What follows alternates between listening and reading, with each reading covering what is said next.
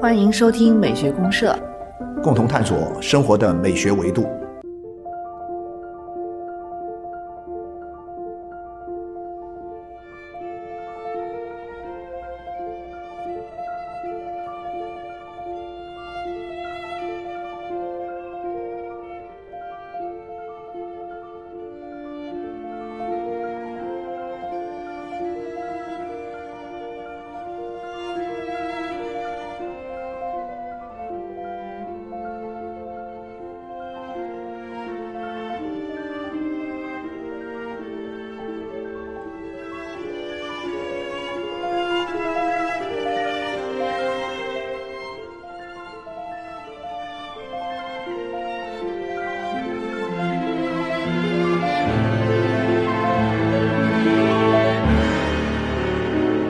呃，亲爱的社员朋友，大家好，我是小明老师，我是可可老师，欢迎大家啊！欢迎大家。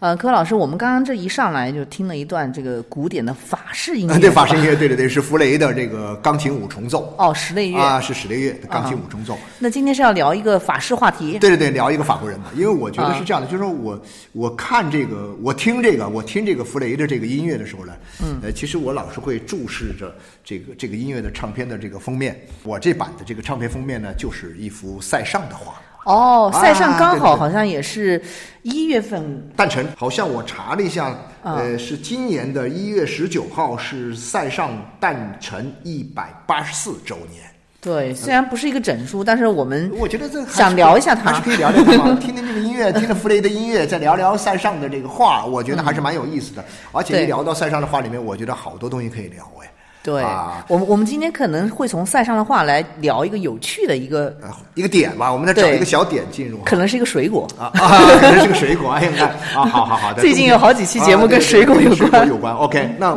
那那聊苹果喽。对那就是对，因为塞没尚错画了没那错么多的苹果啊对啊。所以聊一下苹果。好的，好的，好的，行，那啊我们就来聊聊画的这么对好的一个画苹果的画家塞尚啊。对，讲起塞尚呢，包括像刚才我们听弗雷的音乐，其实大家都会想起印象派。对对，对，因为弗雷的音乐是不是也是属于在古典音乐是印象派的？他没有，他事实上比印象后来的印象派音乐呢要早一点比点，德彪西早。对比德彪他们要早。嗯他是处于什么呢？处于这个浪漫派和印象派之间的这么一个一个位置。嗯，但是呢，他的。独特的地方在于什么呢？在于他已经把传统的这种浪漫派的、嗯啊那种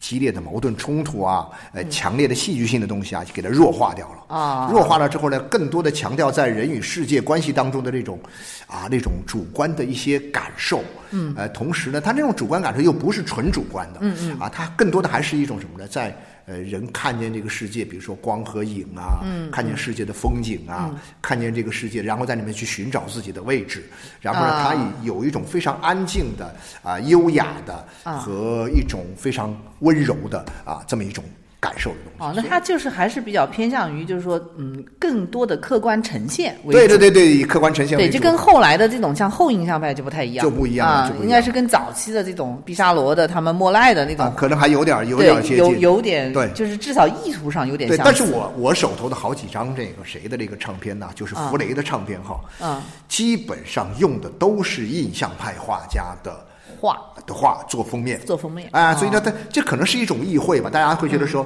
当你听到某种音乐的时候，嗯你你会想起脑海中浮现出来的画家会是谁？对或者说当你看呃看见某一个画家的画的时候，嗯你耳畔这个萦绕的 BGM 音乐，对对啊、其实都是有关联的。是的，是的啊嗯然后讲到这个，柯老师，其实塞尚呢，他在美术史上是不属于印象派，他是后印象派的。后印象派的哈，对后印象派，因为还有另外两个，就是一个是梵高，啊一个是高更。高更啊，对，其实比较起来来讲的话，后印象派这三个人，塞尚是最不起眼的，就很多人并不知道他。对对对对对很多人其实我我也觉得好奇怪啊。其实我们一讲到印象派，甭管是前还是后，嗯，那前面讲的最多的无非是这个莫莫奈奈啊莫奈，然后再加上一个马奈啊，对马奈啊莫奈马奈，然后再雷诺阿啊、德加呀他们那帮人，对是吧？然后讲到后的时候呢，就是这两个，就是这个一个高更，一个一个梵梵高对就似乎这个塞尚啊，好像这个位置有点暧昧吧，呃存在感很低，但真的很低是，嗯但是就我的一学习的一些经验和感受来看的话，我觉得，呃，第一我发现是什么呢？就是说你到这个欧美的一些美术馆里面去看画的时候啊，啊，它无处不在，是啊，塞尚的东西无处不在。对，他这在是一个他啊在西方艺术史上地位很卓越其实的，啊，然后呢，我去看很多的这方面的艺术史的一些书，嗯，然后发现，好家伙，这个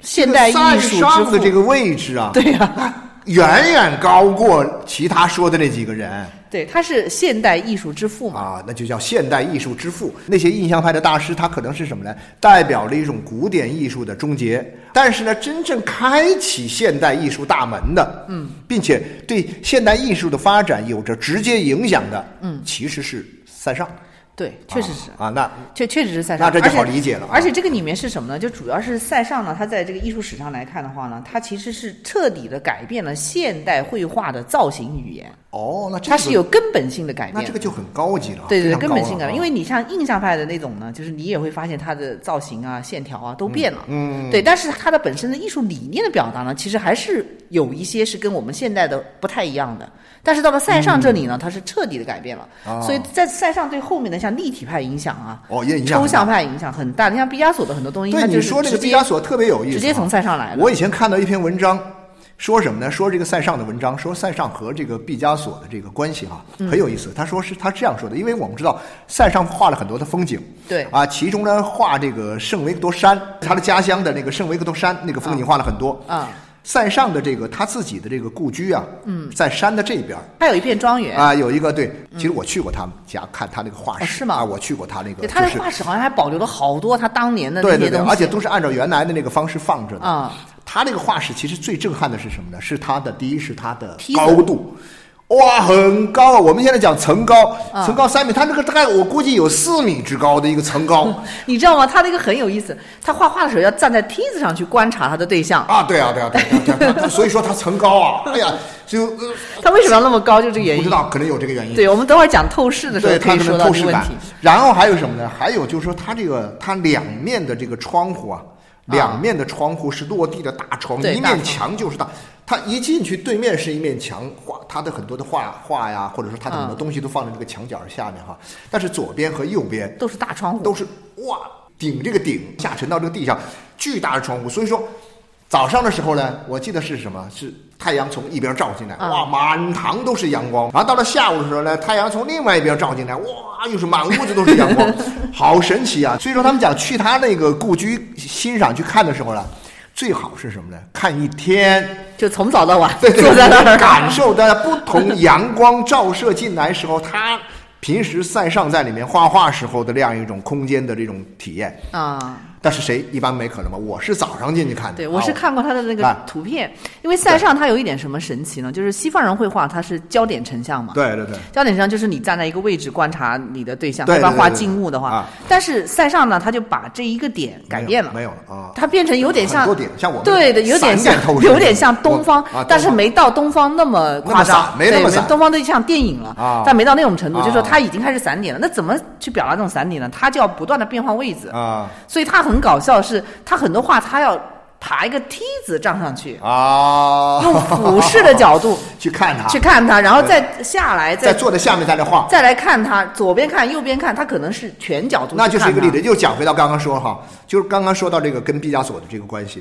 那毕加索的这啊个东西立体是这样，也对，是没错，就是他画的他的画室，然后呢，从他的画室走出去，顺着这路一直走，一直走，走，大概要走个把多小时啊，就走到这个圣维克多山。有趣的是什么呢？有趣的是后来这个毕加索啊，在啊山的那一边儿有自己的别墅。呃，塞尚跟这个后面这个呃毕加索的关系是什么嗯呢？就说塞尚是在山的这边，嗯，然后呢，毕加索呢是在山的后边儿啊他们共同构成了一个完整的一个圣维克多山。我们在看那个毕加索的那些立体主义的时候，嗯其实他的画根本就不不立不立体，对不对？它是平面的，嗯。但是他为什么给你立体感觉？他把一个立体的东西掰成平面了。对对对他画你看一个人的头像，你我们这只能看到他的脸的正面，对不对？他把你的脑后勺给嗯对你掰到前面来给你看。对啊，你要是侧面的话，就给你把另外一面给你掰到前面来看。对，它是立体面变成一个平面的变成一个个平面的铺一个陈全景展示。对对对那也就是说，事实上是什么呢？就还是说改变透视。改变了一个透视。对还那是改改变变透视的本质，它其实是改变了事物的结构，对对对，把对一个事物的内在结构给你改变了。对而且我不按照你事物的内在结构来布局，我是用一个想象中的啊一一种立体的概念去来呈现。对，所以它说它就不仅说是你只表现你眼睛看到的这个体积，嗯，还要表观现念对，还要表现你的这个理解的理解理解的就是一种观念性的东西。对对对对对所以呃，塞尚对毕加索的影响是特别大的，像啊毕加索最有名那个《亚威龙少女》啊其实就也是借鉴了他的，借鉴了他的这个东啊西，啊他有一个构图两两个很像，阿维龙少女那个阿维龙，也就是我以前不知道，特别有意思是什么呢？就是以前我们都翻译成亚维龙少女，对我也是看到亚威龙。但这个亚维龙后来我才知道，这个亚维龙其实是阿维尼翁这个城市，哦，对，阿维尼翁就是阿维尼翁，有一种很奇怪的错位感觉。嗯而阿维尼翁这个地方，正好也是那个谁，梵高，啊啊，啊梵高他在这儿生活过一段时间，然后呢，高更也来过这个地方。阿维尼翁旁边有个叫阿尔勒的地方，嗯阿尔勒的那儿，阿对尔小镇对。嗯嗯，特别有意思，这都是在普罗旺斯，而这个塞尚他们家呢叫艾克斯，但我一般讲起说啊，塞尚的老家是在啊艾克斯，他的画室啊，他后来他他离开巴黎就就躲在那个地方对去他画喜欢逃那个地逃方避兵役啊对对什么对什么对的，对就跑那儿去画，而且他主要是不喜欢城市，对他也被巴黎但是伤害了很多。对对 对对其实塞尚当时在巴黎呢，他是最早是跟印象派的，像毕沙罗啊，他们关系很好。关系很好啊，，嗯对，然后跟他们一起画画、学画呀什么的，嗯，包括跟莫奈都是有一点交集的，都有交集对，但是他的画后来影响比较深远的，反而是现代艺术的那些人，啊最主要就是立体派，然后还有像抽象派这些，对对对对，都影响比较多。其实美术史上来讲呢，他们这种印象派、后印象派挺有意思的。你看印象派呢，他这个说法呢是这一波人他自己给自己设立的，嗯，就莫奈像马奈开始，给莫奈自是己命名的毕沙罗，对，就是我们现在要干件事儿，我们在一起结成一个伙，我们就叫做立印象印象派哎，啊我们搞个宣言啊哎，我们印象派来了，然后我们现在就要做什么什么什么。对对对这个是他们自己，等于是我们就自己就组成这样印象派有一个很明确的一个主导意识在一个一这地方，个理念啊，一个理念，对一个创作有的追一个求什么对？我们讲审美理想追求嘛，对对对很清晰。啊但后印象派并不是。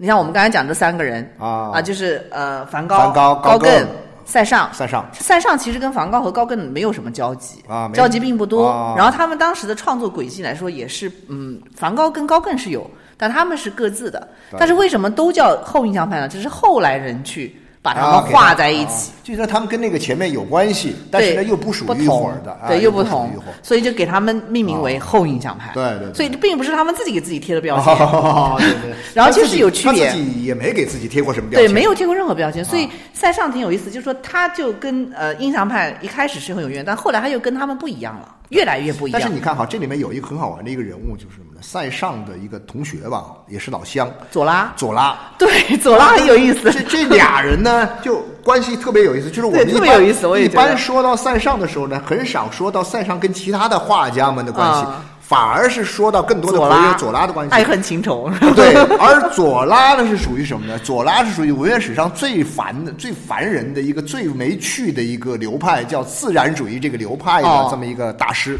啊，他特别讨厌浪漫派的东西，对。然后这个他自己写的东西，他说他把自己想象成一个医生一样，嗯，啊，去解剖这个社会，解剖人性什么什么，然后呢，用事无巨细的去比呃，去完整的实录他所看到的、所所认识到的这种生活，所以他给自己他有标签儿。嗯对他给自己贴的标签叫自然主义。那塞尚呢，跟这个自然主义的大师，这哥俩的私交又很好，后来又闹掰了。老白就是因为啊他写了一部小说，是专门写了写他，好像他很不成写功。了傅尚的呃写塞塞尚尚的很不塞成尚的功一个像传记一样的叫做杰作，啊、叫杰作。对，写了一本小说叫但杰其作，实，在这个杰作里面，塞尚是一个最后自杀了。有点 loser 那种感觉，对对吧，就是个 loser，而且啊最终自杀，自杀穷困潦倒，然后所以自杀。塞尚不高兴，说你这个有点塞尚就跟他绝交了啊、 绝交啊，因为这个特好玩儿，我觉得。对，塞尚在看了这部小说之后，就毅然的跟左拉绝交了。他啊们俩是同年开始就是好朋友，都是好朋友，好对，就后好来啊一朋起友在巴黎的啊路上在一起，然后经历过一段就是说，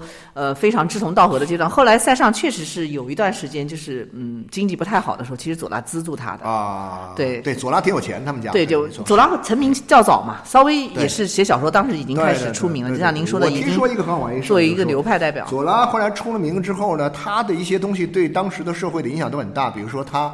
去哪里买房子，嗯啊，然后很多人就跟着一块儿去哪里买房子，啊，他把自己家装修成什么样的风格， 哎，大家也跟着一起来装修成什么样的风格，哎呦，特搞笑，就是名人名人啊，就那个时候的，你发现那你说追星这事儿好像历来都是这样哈，对，但那个时候可能对于这种就是文文学艺术界的这种追捧啊，是不是比较热衷？比较热衷，对对，其实讲到这个写小说，我觉得比较有意思。你像后印象派的这个叫什么高更啊，啊，毛姆也是写过一我们写写写写过过一他本，对写过他，就说明画家的故事确实是挺多的哈。没错没错没错，哎那呀，哦刚刚好多写的《月亮和六便士对对对，然后还有啊，我也看过人写这个歌雅呀，写歌哦雅对小写歌说雅厚的厚一本小说，》，对，然后这些人呢，其实他都是说小说，就也没指名道姓，我就是写的塞尚，我就是写的高更，但大家都知道是写谁。但原型就是这些啊都是人这，对没对，错而且故事还是有相似，基本上都是属于，就是你一旦从事了画家这个职业之后，你就啊、比较惨。当然，我觉得更惨的 是，更惨的是《月亮和六便士》里的那个对那个高更，就是呃杰作呢里面也是写的比较惨，啊就反正穷困潦倒呀，生活所迫呀，最后不得不自杀呀，就是这种。但当时的这些画家，你包括像那些印象派的画家，一开始他的画没有被沙龙接纳的时候，很惨，其实都很惨的，确实很惨嗯都是很确实是很惨的。是的是的只是说后来，我觉得他们这些人其实最后是得到了历史的公正的对待，嗯但是呢，在他们那个年代，实际上其实活得挺不容易的。对，因为他们那个年代，他们是属于那种就是边缘化的，同时呢又是说先锋派、实验派，对就是你走的太前了，别人看不懂。这这个东西可能跟另外一个有关系是什么？嗯就是说，呃，到了这个十八、十九世纪以后啊，艺术家们呢，真的就成了艺术家了。嗯，他有自己的追求了。嗯，他不像以前达芬奇他们那个时代，他是一些工匠。嗯对对对工匠的一个特点是什么？只要有人我画的订好，单嗯有人给我下单，那、我就能挣到钱。对。对。可是这些画家，他要靠卖画呢，他得直接卖画，他没有不是下订单呢。嗯，他是这个主导是自己是主导，我想画什么，然后我再把它拿出去卖。对，对这跟别人想要什么，请你去画，它是不一样对的。它的整个这个就是相当于我们现在讲，就是一种模式啊，啊一种模生存模式已模经式已改经改变了改已经变了改变。而且当时是还有一个很重要的呢，就是你作为一个画家，你要获得认可。对对像巴黎就是典型的，它其实是有一个门槛的，对它有一个什么委员会，就是你要进入它的沙龙体对系对对，里那面个，那个系统，对你进入那个系统里面，你被他认可了，那么你的画还是有市场的。对对啊，那甚至于就是当时的那些皇亲国戚都来找你都有可能。但是像印象派、后印象派都是没有进入的，进像入塞尚嗯进入也对也是啊，很塞尚边在缘的巴黎对对，就是好几回去把自己的作品投投出去，人家沙龙都是拒绝的。所以从这个意义上讲，其实我蛮蛮钦佩那个年代的一些艺术家的，就是说，对他真的是为了追求自己的这种理想，嗯，想按照自己的意愿去画画，嗯然后呢，摆脱或者说是摒弃了这样一种那种所谓的这个社会当中可嗯以得到公认可的、啊这样一种标准啊，这样一种风格啊，按嗯那个套路啊、去画画，然后呢，他们注定了。啊，他们成不了事儿的时候，一定会什么的，一定会穷愁潦倒，对，一注定注会定这了个是啊贫穷，对，是但寂寞。但这个塞塞尚在还这个好，过程当塞中尚还算好，他们家嗯对他继承了一大笔钱嘛啊，对，就然是后回他到老家，对，他安的心画画，他的父亲呢，一开始可能对他的这个事情也是非常不支持，有各种问题。嗯对但是后来还是把这个遗产，就因为就是一个儿子，还是对都对嗯给他了，所以他后面画画他是安心画画的，有钱，对对对生活无忧。我看这些印象派的这些画家，甭管是前还是后哈，嗯，他们有一个很好玩一特点是什么呢？就是说，他们逮着一东西啊，就使劲儿画，啊，对我刚才我们还讲到要对，聊这个你水看啊果，对， 聊这个你看苹果，嗯这个莫奈呢，他逮着什么呢？他逮着一个草垛，他就给你画了草垛；对逮着这个睡莲，给你使劲儿给你画睡莲对。画钟楼就一直画， 画就一直教堂尖顶那么啊，画对是对吧对对。包括像还有那个谁画向日葵啊梵好高家伙画了多少幅啊？对现在存世的都有多少幅啊？十几幅吧。所以我们讲到这个，那塞尚的画什么呢？就跟逮着苹画的果最多就跟苹苹果过不去跟苹果过不去，一天到晚画苹果。啊对，塞尚有一个名言呢，是我用一个苹果就能颠覆整个巴黎。但是苹果，就我就会想起哈，就是说塞尚这个苹果呢，其实看上去哈，啊你觉得它，我看这个苹果，我并不想去吃这苹果。 对啊，啊，就是说，其实好像并不是那种哇很光鲜，跟我们讲到的这种，就是荷兰那些画家画的一些水果，包括像卡拉瓦乔画的那个水果哦，还不太一样。卡拉瓦乔画这个水果，有的时候它虽然是烂水果，呃，但是呢，你觉得它很有很有活力啊，哎，塞尚就是跟苹果过不去哈，啊，他的苹果跟别人的苹果确实不一样，嗯不一样。，呃，至少首先一个不一样的，我觉得它就是有一种，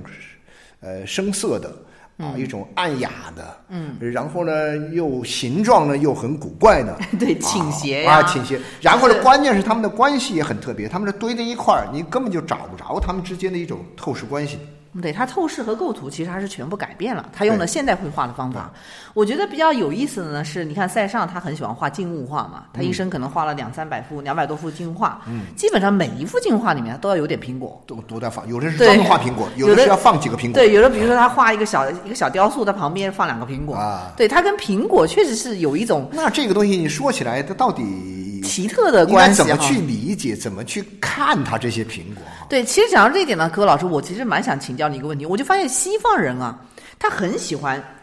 用苹果来表达某种寓意的东西，啊，这就跟什么有关系？这我一直在想，就说跟什么呢？就说有这个传统好像。跟这个文化的起源、最早的源头的东西有关系。对，为什么就是是最苹早的果时候呢？为什么是苹果？啊呃咱们回头再为什么瞎聊不是吧。看为什么看不是橙子啊？为什么不是橙子？为什么不是 什么？在西方来说，这个这个苹果啊，其实跟最早的源头有关系。就你比如说我们伊讲甸园的伊甸园的就苹圣果经里面的圣经里面的，那啊是这个是这个基督教的起源。对嗯啊，里面讲到的这个东西，呃，讲到人类起源的时候，它是跟人类的起源和。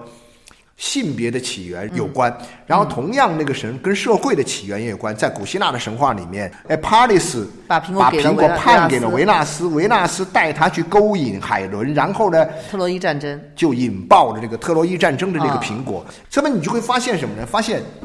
它跟起源有关啊，而这个最早的源头有关。所以呢，我就会想呢，其实人类原来最早的生活方式里面，嗯。呃，其实我们的生活资料吧，都是从自然里面采摘来的，嗯嗯，不是我们自己种田长出来的庄稼。对到了后来农耕文明出现以后，我们自己才会种庄稼嗯的。但是呢，前面漫长的多少万年呢，嗯这样一个历史的年代里面，人类从树上去摘果子这件事情，一直是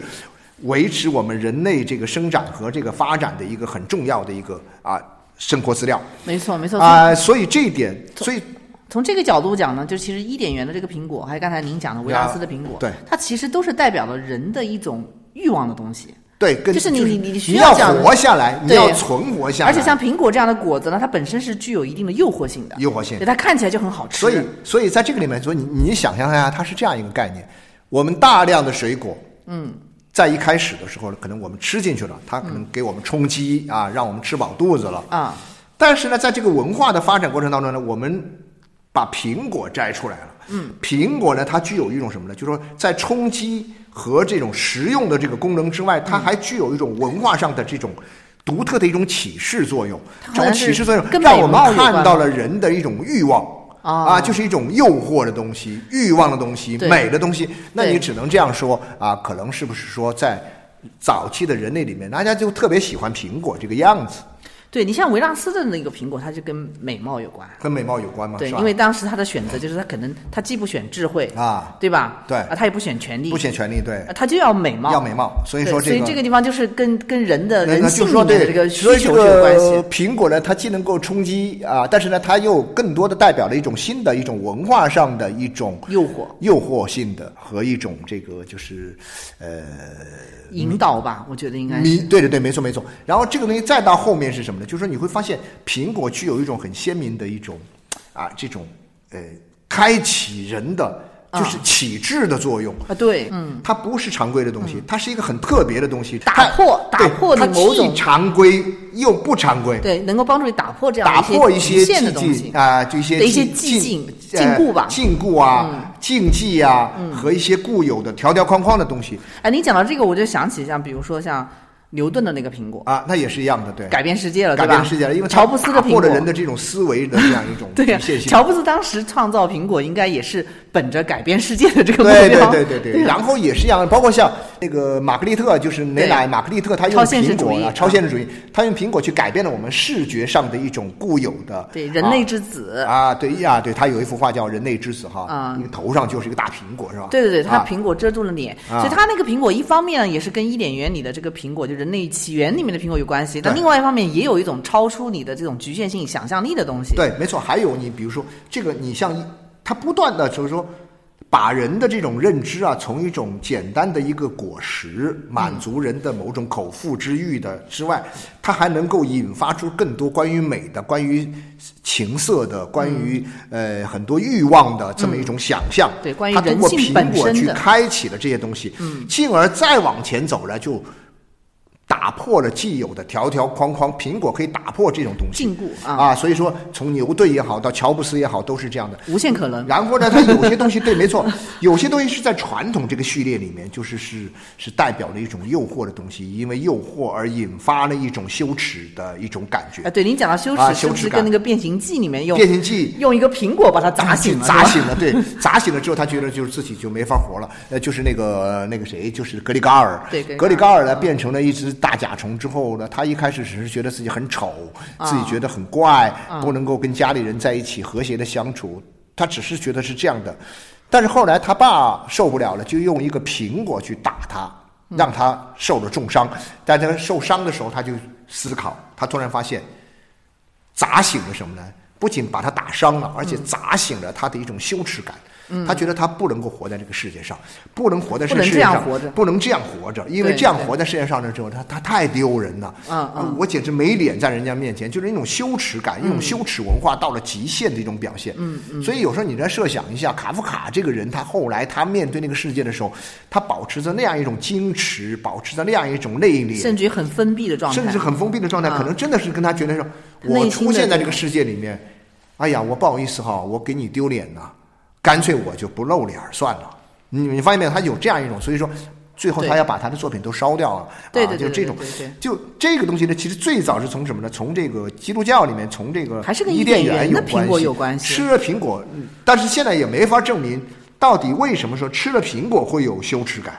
亚当和夏娃但亚当是禁夏果娃嘛？就是因为吃了这个苹果，他才产生了羞耻感。嗯然后人人因为有了羞耻，所以呢，人们在这个羞耻感当中去重新界定人与人之间的关系，人与对社会对的关对系，对，其实这种羞耻感，它也是人类文明、人类进步的一个一个很重要的一个非常重要的一个推理。理，对的，因为啊你开始助力有这样的情绪之后，你就开始情感高级起来就了。我们其实，在西方文化里面，它的罪感罪感跟耻感，嗯，是联系在一起的。对他的罪很多时候是一种原意识到了自己的原罪嘛，意识到了自己在某些方面的不对劲，所以呢产生的一种羞耻。就说，当你感觉到你在某些方面不对劲儿的时候，你会产生什么样的感觉？嗯嗯，西方文化是产生的是有罪的感觉。嗯，哎呦，我有罪，然后这有罪伴随着一种什么呢？伴随着一种羞耻。嗯，哎呀，做了很丢人的事。所以说，你看上帝不是说告诫人的时候讲到什么嗯呢？就是说，不要做害羞的事儿。对所以你看没有，就是这个，就是害羞的事儿，其实是一种罪感文化的一种什么，一种延伸下来的一种体现。你那么嗯说不能害羞，但是呢，你发现很多人很多地方的文化是什么呢？你犯了罪之后，你你没有羞耻感，无耻，对啊，经常讲无，那这就不靠谱了。所以 那种文化，我们经常讲到西方那种文化，当然我们这有点稍微有点扯远了哈。对就是由这个苹果你讲开去，就是说有一种文化是这种，你犯了罪，但我们也不知道自己犯没犯罪，但啊是当你觉得你有羞耻感的时候，这时候你就犯罪了。你不是拿这个法律来衡量，是用情感、用伦理来衡量的时候，这个其实还是一种呃社会伦理层面的一种自律。对对对我对倒是对觉得中国传统文化里面这个东西其实不是特别多。相对弱一点啊。对相西方人，他可能对这种就包括像这种原罪说啊，啊他会容易就是人的这种惧怕，啊他其实是容易在在整个一个公共环境里面啊会更、更好的去向一个文明的秩序去走的。对对对对对。但是你说像这个谁，像这个呃塞尚，啊他画这么多苹果，他事实上他用这个苹果改变了什么呢？改变了艺术，改变了艺它术的。改变的还是很大的。首先改变了艺术，他比如说这些苹果的样子，它们之间的结构，它们之间的透视对关系，对对它的体积、它的构图、它的透视都被改全部改改变变了了。对，所以因为他当时呢，就是被巴黎拒之门外之后，他就说啊，那我就要用我的方式来改变你们啊啊，你们不认可我，但是没关系，我要改变你们。但是我从他这个苹果，其实我还看到了另外一种改变是什么呢？就是说，可能是一种